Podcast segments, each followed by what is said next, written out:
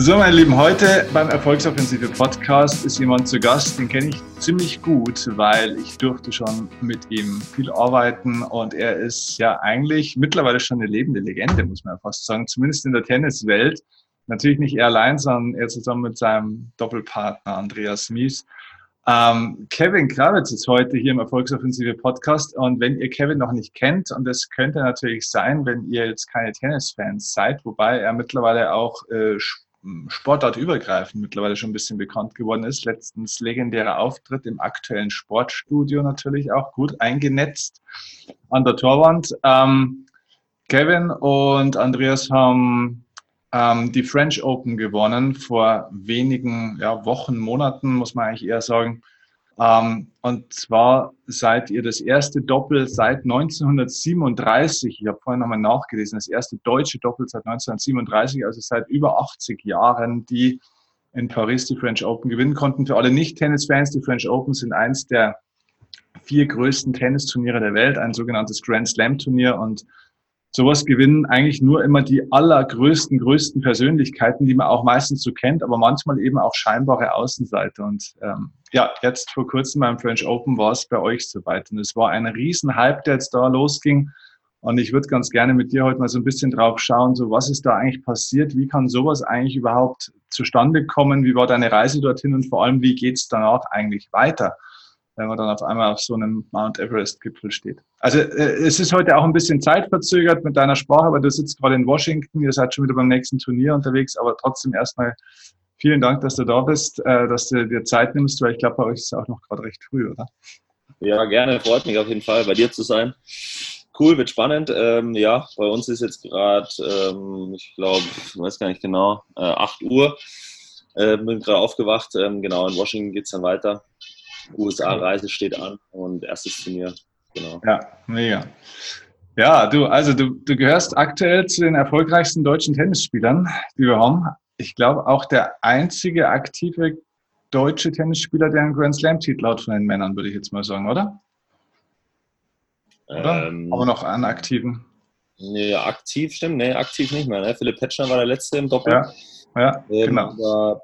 Der, der hat ja auch jetzt ziemlich Knieprobleme und so. Ich weiß gar nicht, ob der noch zurückkommen kann oder so, aber im Moment äh, invalide. Ja, ja, ja wahnsinns, äh, ja, unglaublich. Also immer noch, immer noch zurück daran zu denken, ist immer noch, äh, kriege ich immer noch Gänsehaut. Ja. ja, Wahnsinn. Also ich erinnere mich noch, wir haben vor zwei Jahren, würde ich jetzt mal sagen, zwei, drei Jahren haben wir intensiver, ich glaube eher vor drei Jahren haben wir intensiv miteinander gearbeitet, auch mal eine Zeit lang. Und da war eigentlich gerade so für dich auch so dieses, diese Entscheidungsphase, so wie mache ich weiter? Ähm, also das heißt, du bist ja eigentlich übers Einzel natürlich, wie eigentlich jeder, äh, so richtig in, in den Markt gestartet, hast äh, in der Jugend natürlich auch schon sehr erfolgreich gespielt, ja auch in der Jugend äh, Wimbledon, glaube ich, auch gewonnen, im Doppel auch, glaube ich, wieder, ne? Ja, ja, genau. Und dann im Einzel viel gekämpft, viel gearbeitet, auch dich nach vorne gearbeitet, aber irgendwie so der ganz große Durchbruch, der kam irgendwie noch nicht so richtig damals. Und dann war aber, aber im Doppel lief es eigentlich schon immer für das, was du an Aufwand betrieben hast, relativ gut. Und dann war immer so diese Frage, was macht man jetzt? Setzt man voll aufs Doppel oder nicht? Oder spielt man beides oder wie oder was? Und da warst du damals noch so ein bisschen am Hadern. Wolltest schon mehr aufs Doppel gehen, aber dann wolltest du Einzel noch nicht ganz loslassen. Und das hast du jetzt ja, glaube ich, auch letztes Jahr nochmal sehr, sehr intensiv auch beides gemacht. Wie war denn für dich jetzt so die, diese Reise von der damaligen Zeit, wo wir was gemacht haben, jetzt bis zu diesem, bis zu diesem legendären Auftritt da in Paris erstmal? Äh, ja, war spannend auf jeden Fall. Also wie du schon, äh, wie du schon gerade an, angesprochen hast, dass ich schon das Einzel so nicht, äh, nicht loslassen konnte. Weil ich habe dann zwei, Ende 2017 ähm, habe ich dann nochmal einen Trainerwechsel begangen, bin dann nochmal zum Klaus Langenbach gegangen und wo ich nochmal gesagt habe, okay, jetzt ich will nochmal so persönlich für mich, also Doppel, wie du schon gesagt hast, ist mir immer am Anfang leichter einfach gefallen und so. Und auch hat mir, ja, war viel, viel schneller der Erfolg da und ist ja, mir einfach leichter gefallen. Und aber Ende 2017 habe ich mir nochmal gedacht, okay, für meine persönliche, für mein, ja, für meine persönliche, persönliches Ziel mhm. wollte ich einfach alles rausholen im Einzel und schauen, wo es hingeht. So, weil ich so das Gefühl, die Jahre davor hatte, ich habe noch nicht so 100% alles gegeben und alles investiert, auch ins Einzel. Und das wollte ich einem nochmal ausprobieren, nochmal versuchen, 2018. Mhm. Und das Ziel war dann im Einzel auch, ähm, äh, die, die Qualis beim Grand Slam zu schaffen. So ein kleines Ziel. Natürlich äh, war, ein, war ein größeres Ziel, auch in die ersten 100 zu kommen im Einzel. Aber ja, und dann habe ich nochmal durch den Trainerwechsel nochmal gedacht, okay, jetzt probiere ich nochmal alles im Einzel. Aber natürlich will ich das Doppel jetzt auch nicht im Hintergrund lassen. Will das natürlich auch weiterspielen, weil es mir einfach Spaß macht und vielleicht dann äh, mehr liegt. Und ja, das ist mir dann auch, ja, so, so persönliche Leistung ist mir dann auch ganz gut gelungen. Dann stand ich um die 200, habe Grand Slam Quali dann äh, dieses Jahr 2019 dann, dann geschafft, Australian Open und French Open. Und ja, und aber dann äh, hat sich ziemlich schnell abgezeichnet, dass ich dann einfach ähm, ja, viel mehr Erfolg im Einzel hatte und dann das Ranking, das Doppel, Ranking, ja. ähm, Doppel, Doppel, ja, sorry, ähm, äh, das Ranking ging dann auseinander einfach. Also im Einzel stand ich dann zwei, um die 200, 250 und im Doppel ging es dann Richtung erste 50 noch vor Paris. Und es sind dann einfach zwei verschiedene, ja, kann man zwei verschiedene Turniere dann auch, auch spielen und es war dann schwer zu kombinieren. 2018 habe ich das noch ganz gut hinbekommen mit der Kombination Einzel und Doppel, aber dann äh, ging das Ranking einfach zu weit auseinander und es überhaupt, also ist jetzt überhaupt nicht schlimm oder so. Ähm, äh, und ja, dass es dann, äh, dass es dann mit Paris so schnell klappt, also hätte ich jetzt, ja, hätte auch keiner erwartet. Und äh, wir haben noch vor, vor, vor dem Finale noch Spaß gemacht. Okay, es geht alles uns viel zu schnell. Ähm, die Zeit ist äh, zu schnell gekommen, aber natürlich ähm, ja, freue ich mich jetzt auch, also den, dass, dass der Weg so kam, wie er gekommen ist. Also das Einzelne hat sich ja mittlerweile ja, erledigt quasi, weil ich jetzt im Doppel die großen Turniere spiele. Und ähm, ja, dann Richtung Hast du, hast du äh, deine Einzelkarriere vor Paris schon für dich beendet gehabt im Kopf? Ja, das hat sich abgezeichnet. Ja, also ich habe ähm, äh, ich habe Paris, war ganz lustig. Ich habe ja Paris ähm, äh, am Montag dann noch ähm, äh, am Montag habe ich da noch Quali gespielt in Paris, habe dann erste Runde gleich verloren, bin dann wieder zurück bin heim und bin dann äh, fünf Tage später wieder nach Paris ähm, geflogen. Aber ja, es hat sich schon so abgezeichnet, weil, weil der Plan war nach Doppel ausgerichtet, also der Turnierplan.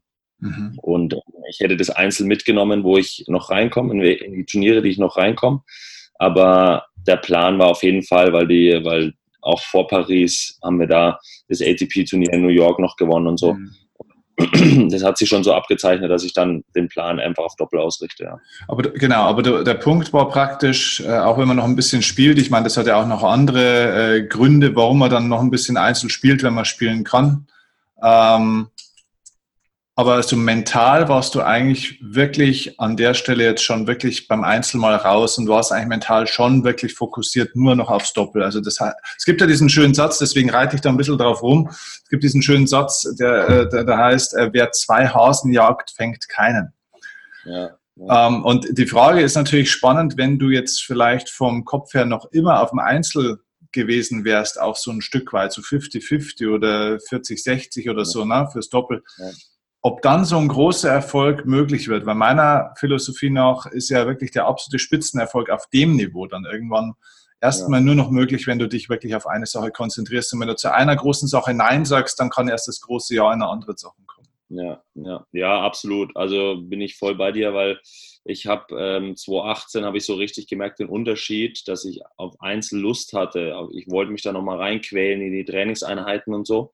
Und dann, wo ich so das Ziel so für mich, wo ich dann gesagt habe, okay, der Aufwand 2018 war unglaublich hart, beides zu machen. Also es war mental, ich hatte über 180 Matches, Einzel und Doppel in einem Jahr.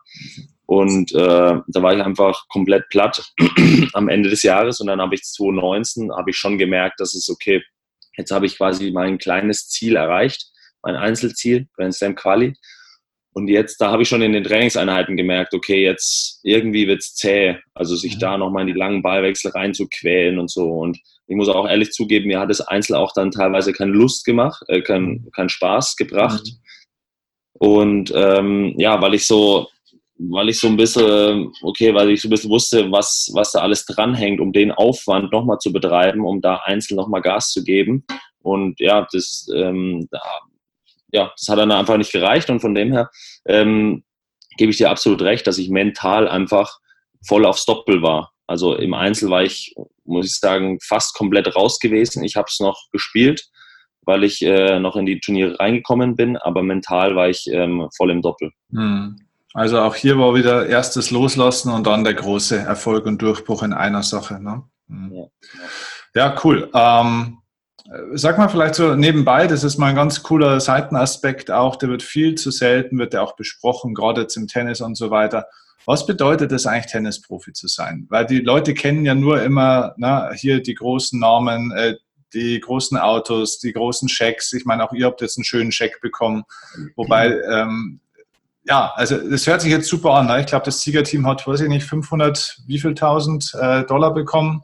Also über eine halbe Million als Team zumindest mal. Klar, teilt man sich auf, aber trotzdem, sage ich mal, ist für zwei Wochen natürlich eigentlich ein sehr schöner Verdienst, ist super, aber und das, das aber würde ich ganz gerne mal ein bisschen beleuchten, weil über die letzten Jahre hinweg, sage ich jetzt mal, wie finanziert man sich da als Tennisprofi? Was bedeutet das? Was hast du Kosten im Jahr? Wofür hast du Kosten? Und geht sich das denn eigentlich aus? Wie kommst du da über die Runden? Weil du hast nicht die großen Preisgelder bisher gehabt. Ja, absolut. Am Anfang war das, ähm, war das schwierig. Also mal, ich hatte Glück, dass ich am Anfang ähm, dass ich da am Anfang äh, einen Sponsor hatte, also der mich immer noch unterstützt, äh, die, die Firma Brose und äh, die hat es, seit ich 18 bin oder so, kam halt ähm, aus meiner Stadt, aus Coburg und die haben da, da mich finanziell unterstützt und auch durch die Hilfe meiner Eltern wäre das auch überhaupt nicht möglich gewesen. Auch, also jetzt nicht nur finanziell, sondern auch von den äh, Fahrten her und von der, von der ganzen Unterstützung drumherum. Von dem her, ich meine, man fängt an mit einem, das äh, gibt ja verschiedene Stufen, Future Challenger und dann auf die, auf die ATPs und Grand Slams.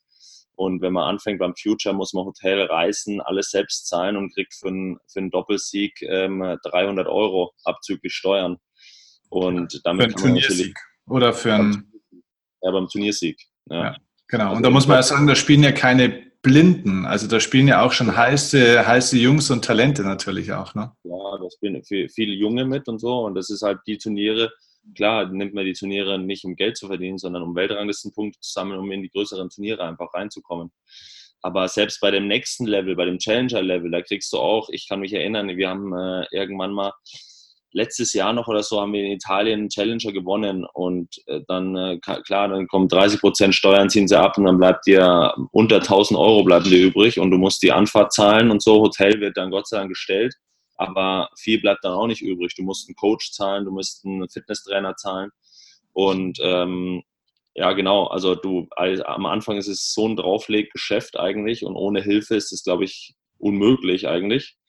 Und, um einen Challenger zu gewinnen, muss man ja vielleicht dazu sagen, für alle Nicht-Tennisspieler, da gehört man durchaus schon zu den besten 100 Spielern der Welt auf alle Fälle. Ne? Also da wart ihr wahrscheinlich da schon so an in dem Bereich dann. Ne? Genau, ja, also ich würde mal sagen so 150 oder so. Mhm. Ähm, äh, aber ja, so den Top 150, Top 100. Wir waren dann auch lang, lang in dem Bereich zwischen, zwischen 100 und 120 da mhm. und haben halt diese Challenger gespielt und haben uns da versucht, diese Weltranglistenpunkte zu sammeln. Also ging es halt null ums Geld verdienen. Wir versuchten immer, haben immer nur an die Punkte gedacht, um in, das, in den nächsten Schritt zu kommen einfach. Mhm. Ja, also unglaublich hart, ähm, äh, klar. Und ähm, im Kopf hat man dann immer so, okay, ich will da hinkommen, ich will auf die Grand Slams Turniere kommen und dann, es geht auch gar nicht am Anfang äh, so, also habe ich jetzt nicht im Kopf gehabt, okay, ich, ja, da gibt's, da gibt's die Kohle sondern äh, finde ich als, als, als Sportler und so will man auf den größten Turnieren der Welt einfach mitspielen und das war eigentlich das, das äh, primäre Ziel am Anfang. Aber am Anfang ist schwer, ohne Unterstützung geht es nicht ähm, und genau.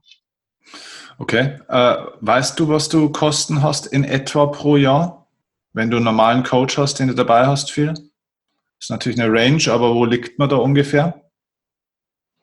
Ähm, ähm, ja, da liegt man, oh, ähm, da liegt man schon bei 20, 20 25.000 im Jahr. Nur für den Coach? Ähm, nur für den Coach, genau. Mhm. Und Reisen, äh, Reisen kommen noch dazu. Also ähm, äh, genau, also Flüge, Anfahrten und dann Hotel wird mittlerweile, mittlerweile gestellt. Mhm. Genau. Und äh, das, das würde ich sagen, das sind, das sind so die Kosten, ja. Hm. Ja, dann eigenes Material. Genau. Ja. Gut, wobei da hast du deine Sponsoren natürlich auch. Genau. Aber trotzdem kommst du auf 50, 60.000 mindestens im Jahr wahrscheinlich, ja, oder? Mindestens. Ja, da muss man so einen Fitnesscoach halt noch, äh, noch zahlen, mhm. wochenweise. Und dann, je nachdem, bei mir ist es, bei jedem ist es anders. Ähm, wenn ich den Coach dann mitnehme auf Turniere öfter, dann muss ich den halt noch mehr zahlen und so. Also man kommt schon auf, ja, locker auf 50, 60.000, wie du gesagt hast. Mhm. Und ähm, ja, und am Anfang ist es halt unglaublich schwierig, ne? also das äh, ja. zu, zu finanzieren. Ja, also es geht eigentlich nur über Sponsoren. Dann spielst du noch in Deutschland in der Bundesliga natürlich auch. Genau, genau ja, das, das ist dann immer so eine, ähm, äh, ja, so eine quasi sichere Einnahmequelle quasi. Die geht zwar nicht lang, die Bundesliga, aber mhm. ähm, äh, genau. Ansonsten mit den Turnierpreisgeldern kann man ja auch nicht rechnen. Ne? Also man ist ja. man die erste Runde und man verliert, ja, spielt Halbfinale und so, da kann man jetzt auch nicht viel ähm, damit rechnen, was man da wie ausgeben kann. Also man muss halt am Anfang, glaube ich, sparsam sein und äh, muss seine Reisen da einteilen mhm. und wo es auch hingeht. Also es gibt auch viele, die bleiben halt in Europa, weil nichts anderes übrig, übrig bleibt und so. Manche gehen halt weiter weg, wo, wo sie denken, okay, sie können dann Punkte sammeln auf den auf die Asienreise, USA-Reise. Aber es ist natürlich auch dann eine Kostenfrage. Ja. ja. Ja, aber das ist ja das Brutale. Ich sag mal, jetzt in der freien Wirtschaft ist es mehr so, da hast du natürlich auch keine Sicherheit, wenn du Unternehmer bist, 100 äh, Prozent. Aber wenn du da fleißig bist und eine gute Leistung bringst, dann weißt du, dass du Umsätze machen wirst, mehr oder weniger viel. Bloß bei euch ja. ist es tatsächlich so, ihr könnt fleißig sein und sogar sehr, sehr gute Leistungen bringen und ihr kriegt vielleicht gar nichts. Ja. Äh, na, und das ist natürlich schon auch eine andere mentale Belastung so ein bisschen. Das wird ja. zu selten äh, belichtet, be, be, wie sagt man, belichtet oder besprochen. Ne? Ja. Ja, ja. Okay, krass. Ja, okay. Also dann war so diese Journey, dann war der irgendwann so Richtung 50, ihr wurdet immer besser, immer besser, die Erfolge kommen und auf einmal habt ihr denn vor Paris, vor diesem Riesenerfolg jetzt davor schon so ein bisschen so eine Vorahnung gehabt, äh, dass ihr sagt, ich glaube, diesmal geht irgendwie was Größeres oder war das vollkommen überraschend für euch auch der Erfolg? Nee, also es war vollkommen überraschend, muss ich sagen. Also wir haben so an unserem Spiel, haben wir viel gearbeitet und so, also was wir verbessern könnten. Zum Beispiel, es war jetzt immer, wenn ich mal einen Insider so äh, raushau, war es immer eine, eine Sache, wenn der, wenn der Andi aufgeschlagen hat und ich war am Netz. So, das war immer ein Punkt, wo wir hatten, okay, da ist immer nicht ganz so gut, weil ich nicht so eine schnelle Reaktion habe wie er mhm. am Netz und mhm. er nicht so einen, vielleicht nicht so einen guten Aufschlag hat wie ich. So mhm. die Kombination, wo wir gesagt haben, okay, daran müssen wir arbeiten. Dann hatten wir ein Turnier vor Paris, das war Heilbronn, wo wir gesagt haben, okay, lass uns da eine Woche dran arbeiten, an Andi an seinem Aufschlag, ich an meiner Reaktion und dann lief das echt gut und ich habe so im Inneren so gehabt, okay, jetzt, also wenn wir so spielen, sind wir echt schwer zu schlagen, habe ich noch mhm. gedacht, also vor, vor Paris und dann aber Klar, und dann völlig, äh, völlig entspannt erstmal in das Turnier reingestartet. Ne? Wir hatten, der Andi hat sich vor der ersten Runde im Nacken verzerrt gehabt, so hat, die, hat einen steifen Nacken gehabt und so. Und dann war auch so ein bisschen nervös schon vor, vor Turnierbeginn alles. Und äh, er konnte nicht gescheit servieren, aufschlagen. Und ähm, ja, dann haben wir die erste Runde gegen zwei, zwei äh, französische Wildcards da überstanden und dann wurde es besser mit seinem Nacken auch. Und dann ja, und dann Runde für Runde haben wir dann einfach gedacht, so banal das, banal das klingt einfach. Und dann hatten wir, ja, zweite, dritte Runde war unglaublich schwierig gewesen, weil ziemlich gute Gegner gewesen. Und dann haben wir gesagt, ja, okay, wir müssen einfach voll Vollgas geben. Wir dürfen uns kein, nicht zurückziehen, weil wenn wir zurückziehen oder nervös spielen, dann werden wir es eh verlieren. Also voller Selbstvertrauen und so einfach an die Matches davor gedacht. Und uns hat er, glaube ich, unglaublich geholfen, dass wir dass wir viele Matches davor einfach gewonnen haben und das hat uns so ein, so ein Selbstvertrauen gegeben, so eine Routine gegeben, die uns dann äh, ja so durch Paris gebracht hat, glaube ich. Hm, okay. Ähm, das heißt, ihr habt auch gar nicht großartig nach vorne gedacht. Erstmal, äh, wann war denn so der Punkt, wo du das erste Mal für dich wirklich ernsthaft auf einmal gedacht hast, so, fuck, was ist denn eigentlich, wenn wir das ganze Ding jetzt echt mal gewinnen? Irgendwann kommt ja der Gedanke das erste Mal, ne? Ja, wobei es ging eigentlich, muss ich sagen. Also es war, es war so ein Knackpunkt, wo wir gesagt haben, okay, dritte Runde, wir haben dritte Runde in Wimbledon schon mal gespielt und dann haben wir gesagt, okay, dritte Runde, ähm, wäre cool, wenn wir die gewinnen, so und dann war mal Viertelfinale und dann war erstmal, ja, unglaublich, Viertelfinale. Und dann äh, haben wir gegen zwei gespielt, wo wir den ersten Satz 6-1 gewonnen hatten. Und dann im zweiten haben wir uns auf einmal schwer getan, weil wir gedacht haben, okay, ja, wir sind eigentlich besser, aber irgendwie, irgendwie, ja, wenn wir doch jetzt ein bisschen nervös, weil wir das Gefühl hatten, okay, wir müssen quasi die schlagen, weil wir besser spielen, dann wurde es eng und dann gewinnen wir so ein, so ein Match dann am Ende 7-6 im dritten, okay. wo, wo und dann stehen wir auf einmal im Halbfinale. Ne? Und ab dem Halbfinale, also äh, ich muss sagen, ich glaube, wir beide haben so richtig an Sieg gar nicht so gedacht. Wir haben immer gedacht, okay, wow, krass, Halbfinale. Okay, ja, wir lassen uns ganz normal trainieren, lassen uns unsere Routinen weiter behalten und so. Und lass uns einfach jetzt gar nicht an irgendwas denken und so. Wir haben dann teilweise auch die Handys ausgemacht nach dem Viertelfinale. Mhm. Und ähm, äh, weil dann kamen, keine Ahnung, zig Nachrichten und so und Interviewanfragen kamen auf einmal und dann haben wir gesagt, nee, lass uns einfach unser Zeugs weitermachen und ähm, auf uns konzentrieren und dann einfach weiterspielen so. Und ja, selbst vorm Finale war lustig, weil äh, vorm Finale ging es uns richtig schlecht. Also mir ging es richtig schlecht. Im Bauch war Wahnsinn gewesen. Und weil du so nervös warst, oder? Ja, so nervös gewesen. Ja. Und ähm, äh, dann haben wir uns auch erwischt, wo wir die letzte Viertelstunde waren wir, glaube ich, viermal in Folge auf, dem, auf der Toilette gewesen, wo wir, wo wir danach im Match gesagt haben, ja gut, wie oft waren wir eigentlich auf Toilette gewesen? Und wir, ja, wir haben vorher gar nicht drüber geredet. Aber war unglaublich. Und dann nochmal muss ich auch ähm, auf dich zurückzukommen.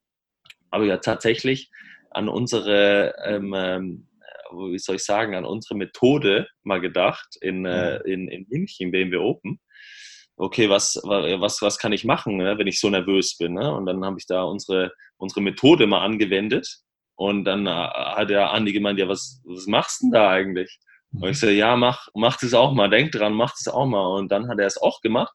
Und dann haben wir so gedacht, ja, ja, okay, ja, äh, wenn das, äh, Andi hat gesagt, ja, wenn es dir hilft, mach das doch, ne, mach das noch. Und ich so, ja, habe ich halt ein bisschen gemacht und so.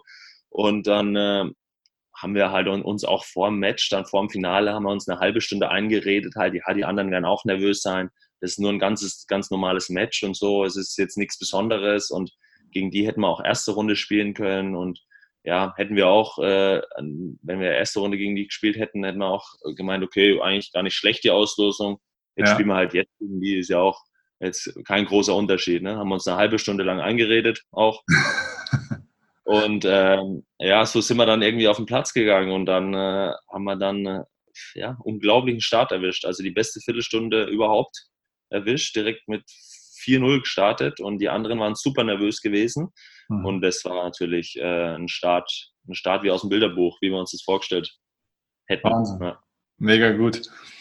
So ähm, generell rückblickend, du bist ja schon auch jemand, der eigentlich äh, offen ist, auch generell ob Mentaltraining oder na, generell einfach für solche Sachen. Jetzt unabhängig jetzt von mir oder so diese Arbeit von damals, hat die irgendwas bei dir nachhaltig verändert jetzt äh, oder, oder bewirkt oder oder war das das erste Mal seit drei Jahren, wo du mal wieder dran gedacht hast, wo es so richtig dreckig ging? nee. nee, ich muss sagen, ich habe öfter, also das habe ich schon mitgenommen, also auf jeden Fall. Also ähm, äh, auch damals und so. Ich war jetzt immer, ich, mir, mir haben die Gespräche so immer ganz gut getan, so. Ähm, nur vielleicht habe ich dann jetzt Paris, habe ich so gemerkt, okay, äh, jetzt könnte ich, als wäre gut, wenn ich einen hätte, so. Mhm. Also wenn man da im Nachhinein ist man immer schlauer und ähm, wir haben ja dann auch vor ein paar Jahren zusammengearbeitet. Es wurde dann auch ein bisschen weniger gewesen, aber es war ja auch meine, äh, was heißt meine Schuld, aber meine, ja, ähm, äh, aber, aber ich habe dann zwischendurch immer, immer wieder dran gedacht, an diese, an diese nervös, nervöse Geschichte, so wie ich das handeln kann, weil das war das so der einzige Punkt, wo ja. ich sage, okay, ähm, das könnte ich noch verbessern. Warum bin ich nervös? Ne? Und mhm. durch, diese, durch diese Methode, die haben mir unglaublich geholfen. Also das war, ich habe es am, am, Abend auch vorher so ein bisschen gemacht und so vor dem Finale. Ich habe es jetzt nicht nur in Paris gemacht, sondern auch vor anderen Matches, mhm. wo ich gemerkt habe, okay, ja, warum bin ich jetzt bin ich jetzt nervös geworden? So mhm. versuch doch entspannt zu bleiben, entspannt zu spielen und ähm, ja, es ist unglaublich. Also ich meine jetzt auch nach Paris ähm, äh, ich, ich finde Doppel halt unglaublich mental. Also es ist Absolut. fast schlimmer wie im Einzel. Mhm. Also weil es geht so schnell und so und du kannst dich dann nie irgendwie so mal einen langen Ballwechsel reinspielen und so. Das ist, mhm. ist ein, zwei, drei Schläge und dann ist der Punkt vorbei. Wenn ja. du da nicht locker im Arm bist oder im Aufschlag bist und so. Und dann ist es einfach, ja, wir haben wir es ja auch gemerkt, dann äh, nach Paris, dann waren wir auch nicht locker.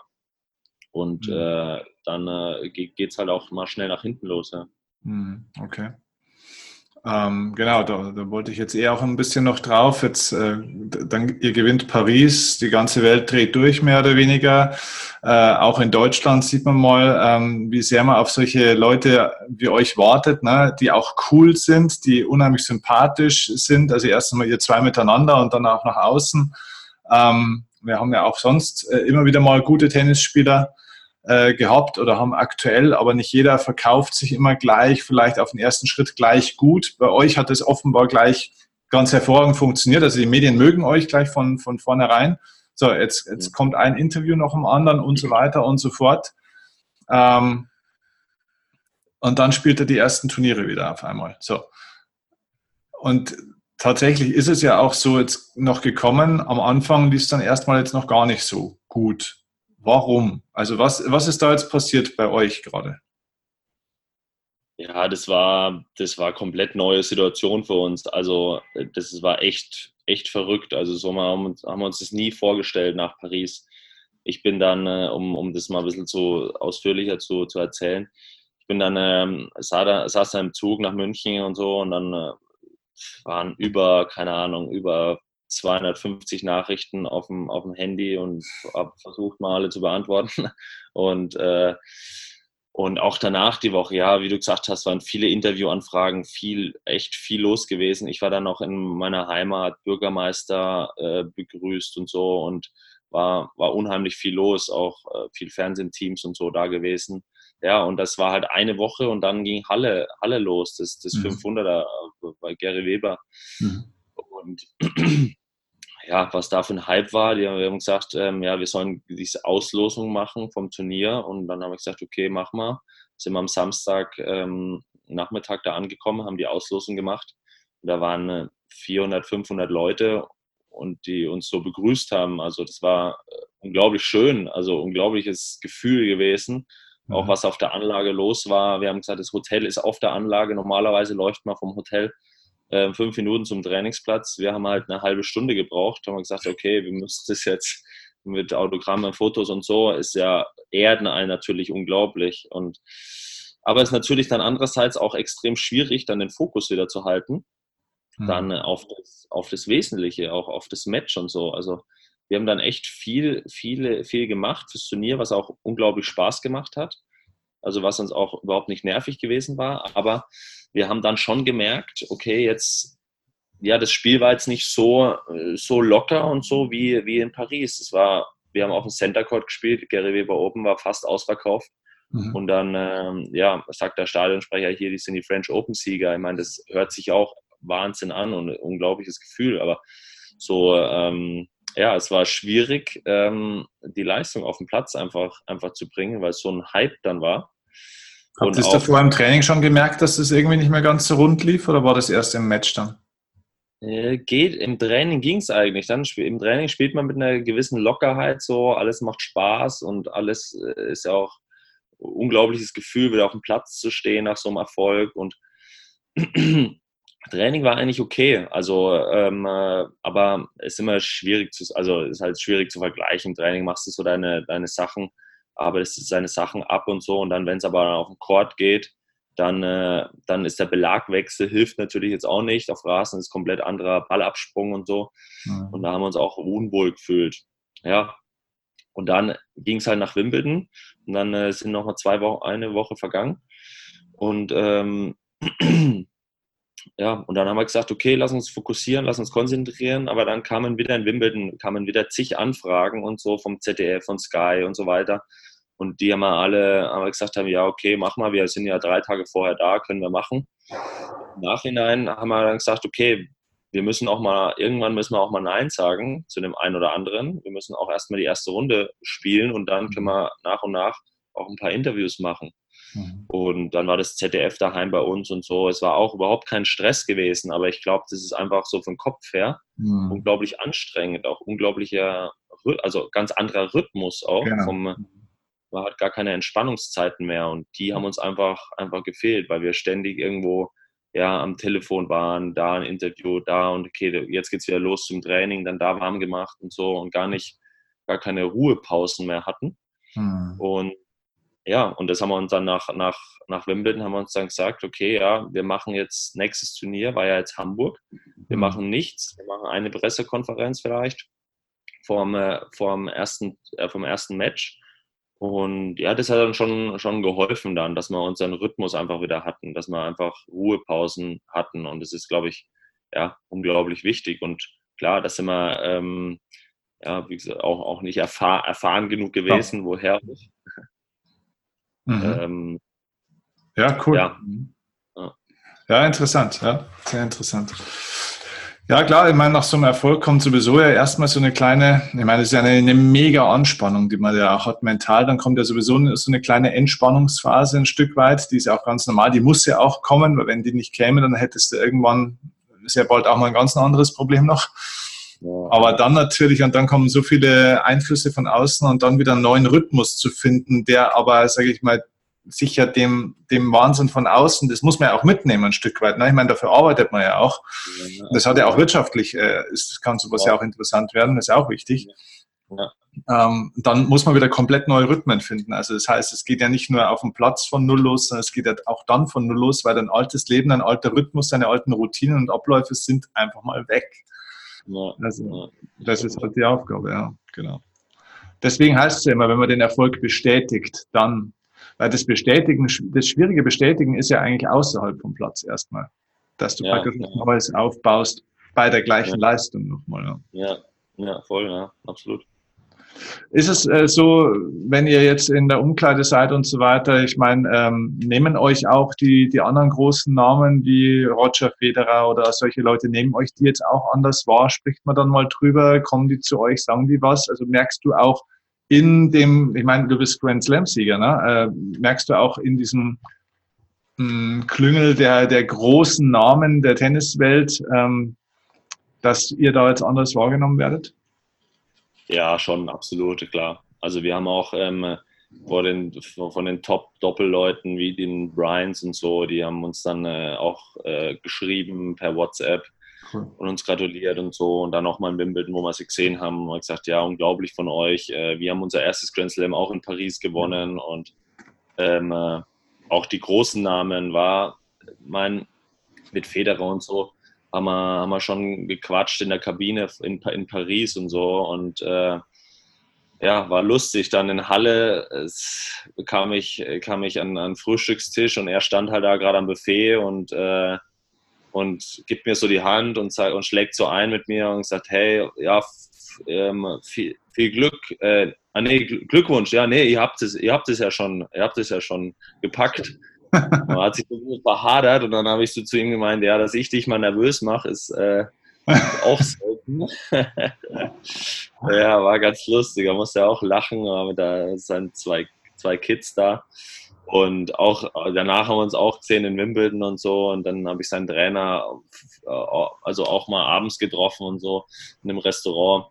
Also super nett und so auch, äh, ja, Wahnsinn. Also hätte ich nie gedacht. Also, aber unglaublicher Typ Federer. Also kommt her, also jetzt nicht, dass ich auf ihn zukomme, sondern kommt her und äh, schlägt, schlägt ein mit mir und sagt, und alles klar, bist fit und so und äh, viel Glück noch und kleiner Smalltalk, nichts Aufregendes, aber ist schon eine, schon eine große Ehre und ist schon ein mhm. besonderes Gefühl auf jeden Fall. Und ja, da gibt es viele, viele andere Spieler auch, die einfach, die einfach äh, geschrieben haben, beglückwünscht haben und so. Und ähm, ja, äh, absolut, äh, absolut der Wahnsinn. Ja. Wahnsinn. Merkst du das ähm, jetzt auch mit dem, mit, ich meine, du bist jetzt natürlich als Spieler plötzlich bei eigentlich allen großen Turnieren. Das warst du früher ja so in der Form jetzt noch nicht, also vor, sage ich mal, drei Jahre und früher. Ähm, siehst, du beobachtest es ja auch viel. Du bist ja ein offener, neugieriger Typ. Siehst du, was die, die Besten der Welt, ganz gleich ob Einzel oder Doppel, ähm, was die anders machen als die vielen anderen auch hochtalentierten und teilweise vielleicht auch fleißigen Spieler, die es auch versuchen? Gibt es da so ein paar Punkte, die dir besonders auffallen, so eine Art Muster? Ja, das, ähm, äh, das ist eigentlich ganz, ganz, ganz simpel, aber, aber die Top-Jungs, die machen, die machen halt ihre Sachen einfach. Also die machen quasi, wie man so leicht sagt, ihre Hausaufgaben, was man so beobachten kann. Bei einem, bei einem Challenger, bei einer kleinen Kategorie siehst du nicht so viele im, im Fitness, mhm. wie jetzt auf den großen. Auf den großen macht jeder, wenn du da natürlich, ich beobachte natürlich auch dann gestern, äh, gestern beim Ausradeln und so war Marin Cilic neben mir, der nochmal der nochmal sich ausgeradelt hat, nochmal seine Übungen gemacht hat und davor zwei Einheiten gemacht hat und habe mich kurz mit ihm unterhalten und daran, daran sieht man auch die Doppeljungs, die jetzt, die jetzt Wimbledon gewonnen haben, Kabal, Fahrer, die machen da ihre Stabi-Übungen und so. Und das ist, glaube ich, das ist, glaube ich, der ausschlaggebende Punkt, dass man, dass man immer weiter an seinen Sachen arbeitet, immer sein, sein, auf seinen Körper achtet, weil Körper ist das Kapital in, in dem Sport halt oder in jedem Sport. Und ähm, dass sie unglaublich, man sieht es unglaublich fokussiert auch sind bei den Übungen. Die quatschen nicht viel mit den anderen, sondern die machen einfach ihre Sachen konzentriert und die halbe Stunde oder Stunde und dann, äh, die haben einen speziellen Ablauf einfach. Also die halten sich auch nicht großartig auf den Anlagen auf, glaube ich. Also so, was man mitbekommt. So ein Federer Nadal sieht man mhm. nie in Wimbledon äh, großartig im Restaurant in der Players Lounge sitzen und irgendwas, die, ja, die gehen dann wahrscheinlich dann eher schnell mal wieder heim und so und machen ihre Sachen und verschwinden dann. Und diese Erholungsphasen einfach, glaube ich, wo wir vorhin angesprochen haben, machen die auch, ja, ja, das ist ganz, ich finde alles ganz simpel. Die machen einfach ihre Hausaufgaben und äh, ich glaube, das ist auch ein ausschlaggebender Punkt, wo ich auch gesagt habe, okay, ich muss einfach die Sachen machen, äh, konsequent, ob ich jetzt Lust habe oder keine Lust habe die Übungen zu machen für, für meinen Rücken, für meine Schulter, für meine Hüfte, wo es halt hakt, mhm. ähm, dass ich da einfach noch zehn Jahre spielen kann. Mhm. Und so, so, gehen die großen Doppelspiele auch. Ja, Nadal oder so äh, sieht man beim Aufwärmen ähm, oder Domiti, mit dem ich auch sehr guten Kontakt habe. Der ist halt, ja, der ist halt Fisch, Fisch mit Pommes und der lässt die Pommes halt liegen und isst nur den Fisch. Also es ist schon Wahnsinn, wo man sagt, okay, krass, das ist äh, extrem. Ne? Also das ist aber so, die Kleinigkeiten, glaube ich, die sind extrem im Kopf, dass die so auf solche, auf solche Sachen achten, wo der eine oder andere sagen würde, ja, ob ich die Pommes jetzt esse oder nicht, das ist ja auch, ist ja auch egal eigentlich. Also davon wird die Vorhand jetzt auch nicht besser. Ja, wahrscheinlich wird sie nicht besser davon, aber ich glaube, im äh, Großen und Ganzen, wenn man da aufs, immer auf die Kleinigkeiten achtet, glaube ich schon, dass es dann äh, zum Erfolg führt einfach. Absolut, ja. Vor allem auf der Ebene, wo ihr seid, wo jeder, sag ich mal, 200 aufschlagen kann und es halt einfach um ein, zwei, drei andere Prozent manchmal dann geht. Ne? Ja, ja. ja krass. Okay, ja, interessant. Sehr interessant. Wie geht es jetzt weiter? Was sind die nächsten Ziele? Äh, ja, die nächsten Ziele. Wir haben jetzt auch gesagt, wir brauchen jetzt ein nächstes Ziel. Also das ist ja auch ja. immer so, äh, das ist auch immer wichtig, weil nach Paris haben wir so gesagt, ja okay, ähm, so Ziel erreicht. So und dann brauchen wir irgendwie, haben wir lustig, haben wir uns jetzt vor zwei Tagen erst unterhalten, okay, weil uns ein Journalist gefragt hat, ja, was ist euer nächstes Ziel? Und mhm. dann haben wir so geguckt und gesagt, ja, halt weiter gut zu spielen und so, ne? Und ähm, aber dann haben wir gesagt, okay, ja, Top 10 halt das nächste Ziel, ne? Also dass mhm. wir, jetzt stehen wir um die 20 und so. Mhm. Also das ist Top 10, dass das ne, der nächste, der nächste Step einfach ist. Aber genau. Und äh, jetzt, ja, neue, ähm, neue Turniere, neue Reisen. Jetzt ähm, USA-Reise, wie gesagt, Washington, Montreal, Cincinnati, US Open. Das ist so die, die Reihenfolge von den vier Turnieren. Mhm. Ähm, genau, es ist, äh, ist, ist, ist der nächste Schritt. Und äh, ich glaube, es tut auch mal gut, jetzt ähm, in der USA zu sein und nicht. Äh, ja, genau. Es hat ein bisschen mehr aus dem Fokus jetzt raus, ne? Könnte in Ruhe jetzt mal ein paar Wochen einfach ja. arbeiten wieder und spielen, ne? Ja. Ja, so wie früher, als das Leben noch normal war. Ja, klar. Ja, wir haben auch gesagt, wir brauchen jetzt nichts großartig verändern. Wir brauchen einfach Jetzt auch eine Woche sind wir jetzt allein da ohne Coach, was auch mal, glaube ich, ganz gut, uns ganz gut tut, weil wir waren früher auch oft ohne, ohne Coach bei einem Challenger oder so. Und es hat auch wunderbar geklappt. Haben viel über Sachen geredet, haben unsere Sachen in Ruhe gemacht. Und ja, und jetzt, ich meine, das Feld in Washington, das, da spielen die von oben runter die 16 besten Teams in der Welt mit. Und äh, da müssen wir uns jetzt, da müssen wir uns jetzt stellen. Ich meine, am Morgen oder am Mittwoch geht's los.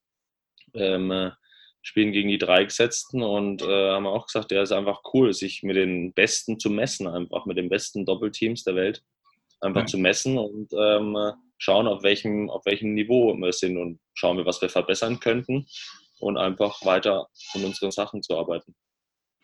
Ja, ich, ich glaube, das ist ein ganz, ganz großer Schlüssel auch, dass man, ich meine, das soll jetzt, ist ja hier jetzt kein Coaching, ne? aber wenn ich jetzt als Coach was sagen würde, dann würde ich auf alle Fälle immer dahin gehen, dass ich sage, ja, Ziele gut und schön kann man machen, ob das Top Ten jetzt ist oder ob das nächstes Jahr 2020 steht natürlich nochmal ein anderes schönes Highlight an mit Olympia, wo man natürlich immer auch, sage ich mal, ein bisschen was man ja nicht in der eigenen Hand hat, ob man spielen darf für Deutschland, ob man nominiert wird ja. und so weiter und so fort. Ja. Aber egal, es gibt ja viele schöne Ziele, aber ich glaube, jetzt gerade in so einer Phase, wo ihr seid, ist es ganz wichtig, dass man sich natürlich schon so ein paar Anker setzt schon in der Zukunft, aber im Endeffekt, dass man wieder anfängt zu spielen und zu lernen. Und nicht unbedingt ja. spielen, um immer zu gewinnen. Das ist nicht entscheidend. Ihr seid jetzt in einem Wachstumsprozess, wo ihr nochmal neu zusammenkommen könnt und euch nochmal als Team und als Einzelsportler ja ihr seid ja so in einem Persönlichkeitsentwicklungsprozess durch diesen ganzen Wahnsinn, dass ja. es erstmal darum geht, wieder wirklich zu lernen und einfach ja, zu, und, und einfach zu schauen, okay, wie können wir da wieder besser werden, da wieder und das das bringt einen dann auch wieder ins Wachstum und dann kommen die Erfolge früher oder später ja. sowieso dann wieder, aber die kommen und gehen ja ewig eh Wetter, weil es ist ja nicht alleine von euch abhängig. Ja, ja, ja. Ja, cool. Wir, wir, haben auch viel, viel geredet jetzt, ne? Also viel die Phasen halt, viel uns selbst Gedanken gemacht auch über die Sachen auch ja, und sind zu demselben Punkt gekommen, dass wir einfach, einfach uns auf unsere Sachen konzentrieren müssen, auf die Schläge, auf den Aufschlag, auf den Return, auf die Volleys und daran arbeiten müssen und das, der Rest ist erstmal neben sich. Ja. Ja, um das außenrum ein bisschen zu managen, sage ich mal. Vielleicht auch ein bisschen zu delegieren, das eine oder andere, ne? Ja, ja, absolut, ja. ja. Mega gut. Hey, waren super spannende Einblicke in das Leben von unserem ja. 27-jährigen Grand Slam Champion aus, aus, aus, aus, wo bist du? Aus Bamberg, ne? Aus Coburg, Coburg. Aus Coburg, meine Güte, Entschuldigung. Also aus Franken, sagen wir mal so. Ja, aus Franken, ja. Ja. ja, cool. Also, du, äh, wir werden euch verfolgen. Wir werden es genau beobachten und äh, also nach dem nächsten Grand Slam Erfolg kommt wieder eine WhatsApp von mir fürs nächste Interview. Das kommt jetzt nach jedem, nach jedem Grand Slam Erfolg müssen wir ein Interview machen. Ja, hoffentlich kommen, hoffentlich kommen ein paar Interviews noch. du wirst der meist interviewte Gast in meinem Podcast. Ich bin du, Im Idealfall vier, vier, pro Jahr. Du spielst nach zehn Jahren 40 Interviews. Ja, ja, würde ich. Äh, wo kann ich, wo kann ich unterschreiben? ja, das wäre cool. Ja. Ja, cool. Du, also viele Grüße nach Washington.